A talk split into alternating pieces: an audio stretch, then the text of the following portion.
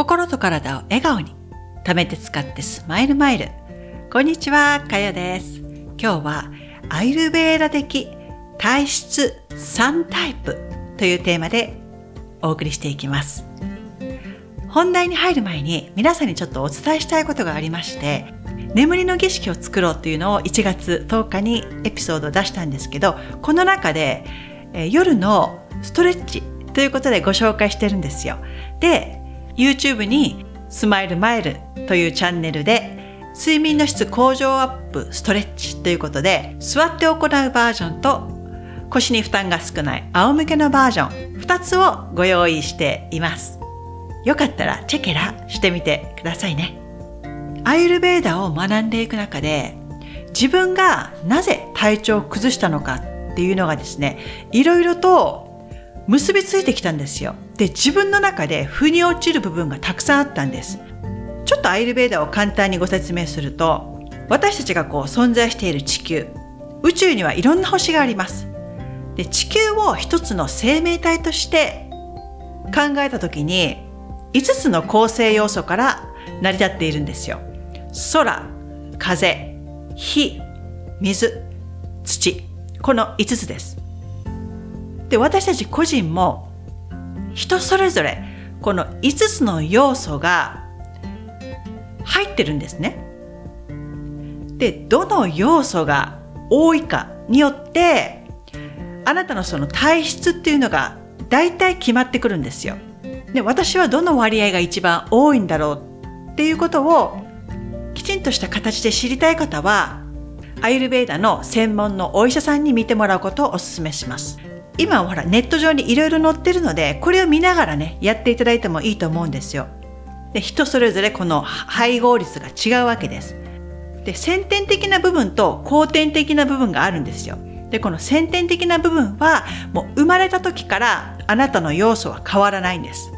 でもあなたが住んでいる環境暑いのか寒いのかまたは生活スタイル食べるものだったりあなたのライフスタイルですね。そういったものによって、えー、後天的に状態が変わるわけですよ。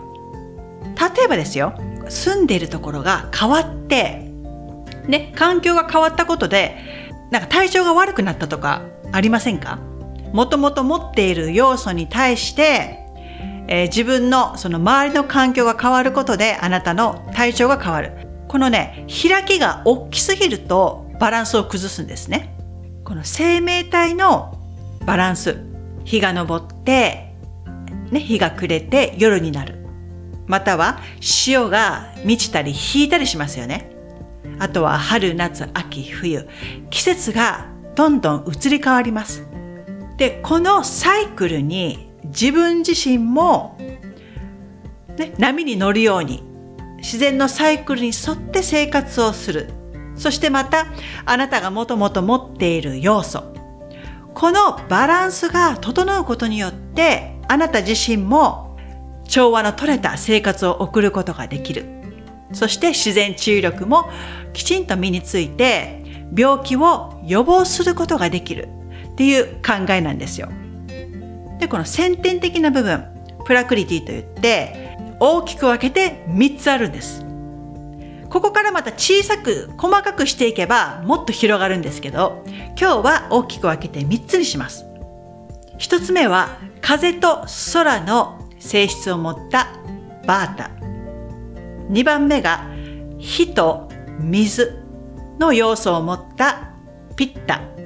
3番目が水と土の特徴を持ったカパです。カパって言います。本当はカファ、カッファなんですけど、カパって言いますね。私はどの性質が多いんだろうって思いますよね。で、これはね、いろんな角度から判断できるんですね。たくさんあるんですよ。で、この先天的なこの要素を知るには、様々な部分を見ることで分かってくるんです。で、項目がね、たくさんあるんですよ。今回はかいつまんで、え5つご用意します。詳しく知りたい方はネットとかにも載っているのでやってみてください。まずはね、風と空タイプのバータ。ちなみに私はこのバータなんです。このバータの要素がとてつもなく大きいと思っています。体重は痩せ型か痩せすぎ。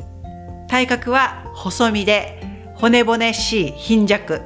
で肌はえ乾燥していて薄い。シミが多い。具合が悪くなるとき、どういった生理現象が出るのかっていうと、片頭痛、筋肉痛、下痢、便秘です。で、どういったマインドを持っているかっていうと、絶え間なく動いてるんです。でいつも考え事をしてます。次、ピッタ。火と水の要素を持った体質ですね。で体重は標準。体格はしっかりしていて、筋肉と脂肪のバランスが適度にある。肌は柔らかくてオイリーで温かいで火の要素が強いので少しピンクがかってます具合が悪くなるときはどんな症状が出るかっていうと熱、じんましん、胸焼け、めまいなどです。でマインドは攻撃的知的で賢い。で最後のカパ。カパは水や土の要素を大きく持ってます。体重はちょっと肥満気味か肥満。体格は筋肉と脂肪がついているのですごく分厚くてそのため血管が皮膚の上から見えづらい肌は厚みがあってえオイリーまたは冷たい。具合が悪くなるときはどういうふうになるかというと、喘息、咳、寒気。これはもう水や土の要素が大きいからなんですね。で、マインドは落ち着いていて緩やかです。で、これ以外にもね、たくさんあります。まあ、一通りのテストをね、やっていただくと、もっと詳しく自分がどれに当てはまるのかなって分かってくると思うんですよ。この主な3つがあなたが生まれ持った性質ですね。これはずっと変わらないんです。このプラクリティを軸にしてそこから今のあなたの状態ビクラティっていうんですけどこれを見ていくんですね。このあなたが生まれ持っている性質に近づけるために様々な方法があるんですけれども今日はあなたが住んでいるところを基準にしてどれぐらい調和が取れているかなっていう方法があるのでこれをちょっとご紹介しますあなたが今住んでいるところここからズームアウトして見ていっていただきたいんですよ。例えばあなたは家の中に存在します。ここから一歩ズームアウトするとさあどんな環境に住んでますか？で、あなたが住んでいるところは、寒いですか？暑いですか？湿気が多い？乾燥している？こういったものね、どんどん掘り下げていって、自分の体質と当てはめてみるんですよ。私は以前、サンディエゴに住んでました。で空気が乾燥して、ものすごく、日中はね、暑いんですよ。ほとんど一年中、暑いんですね。太陽もガンガン当たってますので。で、私みたいな風と空の要素を持った、もうね、フューヒューヒューですよ。いつもまんべんなく動いていて、体が軽い。こういった方がこのような環境にいると、もっとね、乾燥しちゃうんですね。だからね、体に出る症状としては、私ね、すごく鼻が詰まってたんですよ、よく。だから私みたいな体質の人っていうのは、適度に水気がある、湿気があるところが向いてると思うんですよ。この3つのタイプで、で、あなたがどれに当てはまるかっていうのが分かったら、もしね、バードタイプの人は、火、火の要素が多いものを体に取り入れるようにしましょう。風と空の体質だけでは、消化能力がね、弱いんですよ。だから、温かいものを食べたり、スパイスでえ体の温度を上げる。そして動きすぎる傾向があるので一日にね、まあ、瞑想とか地面に体をつけてじっくり休ませる時間っていうのを積極的にとってほしいんです。そうすると、もうバータの人って常に忙しいんですよ。だから自分にね、こう根っこを生やすような意識で地面にあなたの根を張らせてください。そうすると、ほら、船もアンカーするでしょ？アンカーするでしょってあれなんて言うんですかね船の怒りか。船は怒りを下ろさないと定位置にずっと入れないでしょふらふらふらふら波の上をね、漂うように行ってしまうので、怒りを下ろして地面に根を生やす。これがバータの人は大事です。でピッタの人は火の要素が多いので汗をかきやすかったりイライラしたりジンマシンがね出たりする方が多いと思うんですだから体をクールダウンさせる食べ物や飲み物を飲んだりあとは飲用がですねバータと一緒で体を沈ませる沈ませることで火にビューンと風を当てると広がりますよね。だから、あんまり動きすぎると火の要素が高まってしまいます。だから、落ち着けるね、えまあ、陰陽画とかがおすすめです。こういったものを生活の中に取り入れてみてください。カパは、カパはね、水や土。水や土って混ぜると泥みたいでしょ？ベターっとして動きがなくて、ずっとそこに留まってる。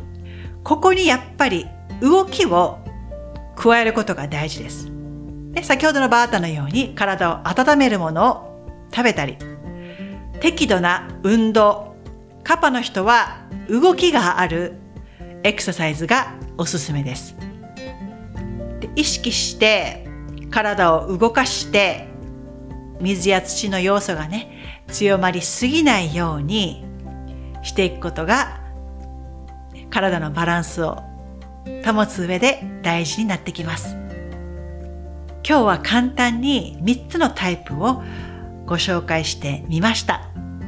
さあ、あなたはどれに当てはまるでしょうか？アイルベーダとヨガは姉妹のような感じなんですよ。アイルベーダは生命の科学。ヨガは生命を超えた科学。ということで、それぞれがこの自分とこの自然との調和精神的な部分や肉体的な部分そしてスピリチュアル部分とつながり、ね、一人一人体質っていうのは違います。あなたが持っている性質とこの周りの環境。ここがきちんとバランスが取れることであなたの心と体の調子も整っていきます。私が学んだこのアイルベーダも、え、織り交ぜながらあなたにもね、様々な情報をシェアしていきたいと思っています。これからも応援よろしくお願いいたします。それでは最後まで聞いていただきありがとうございました。また次回に。チャオ